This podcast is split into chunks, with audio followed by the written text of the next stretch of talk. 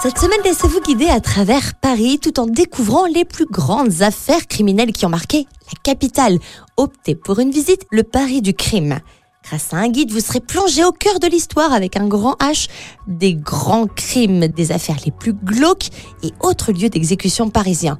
Immergez-vous dans un Paris sombre et découvrez ainsi la capitale sous un nouveau jour. Avant de devenir cette ville telle que vous la connaissez aujourd'hui, Paris regorgeait d'impasses, de petites rues sombres, étroites, sinistres, où il était facile de se perdre et même d'y perdre la vie. Voleurs, brigands, criminels ou autres bandits arpentaient les rues et malmenaient les Parisiens. Chaque arrondissement a son lot d'anecdotes, aussi étonnantes et déconcertantes soient-elles. Tout au long de l'histoire, et bien justement, Paris a été le théâtre de crimes très sanglants. Des affaires qui ont défrayé la chronique ou même servi d'inspiration à des romanciers, des scénaristes.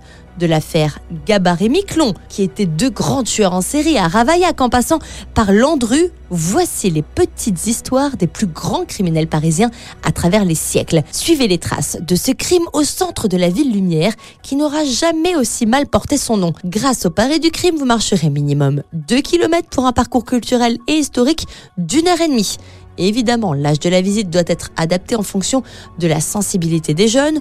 On peut la conseiller à partir de 6 ans. Le rendez-vous est donné place Saint-Michel, sous les arcades à côté du café Le Rive Gauche, dans le 5e arrondissement parisien. Pensez évidemment à pré-réserver en allant sur votre barre de recherche Le Paris du crime et comptez en moyenne 15 euros pour cette visite, pas comme les autres. Retrouvez toutes les chroniques de Sanef 177 sur sanef177.com.